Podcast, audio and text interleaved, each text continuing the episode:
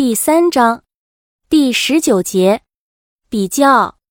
接触不久的男女其实一直在比较，一直在利用身边的参照物或过去的交往对象来权衡对方的优劣。但在这个比较时期，人们一般回避了选择的实质和功利，只是说还处在了解之中。有个已经退出江湖的词汇“择偶”，倒还是道出了一些真实目的。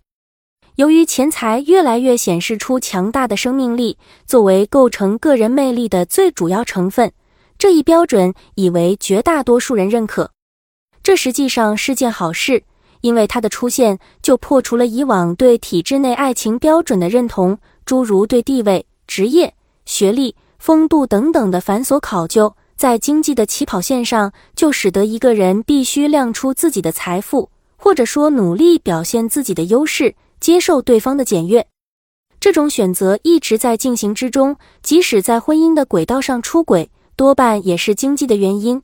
一种是源于钱多的找不到地方开支，就要设法寻求更好的目标投资；一种是迫于经济压力，开始赚取感情外快，最后干脆离异，跟富裕的持有者一起生活。有意思的是，这些人从来都不承认自己是挑肥拣瘦。而是异口同声的声明感情不和。比较是人的本能，情调中的男女在剧烈的比较斗争中，其激烈程度并不亚于路线冲突，不断徘徊、彷徨。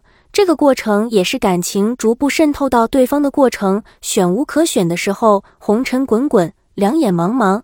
突然，自己会对某人产生一种从来没有过的、难以割舍的感情。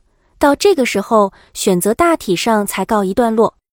通常我都不太会比较，两个人在一起开心就好了。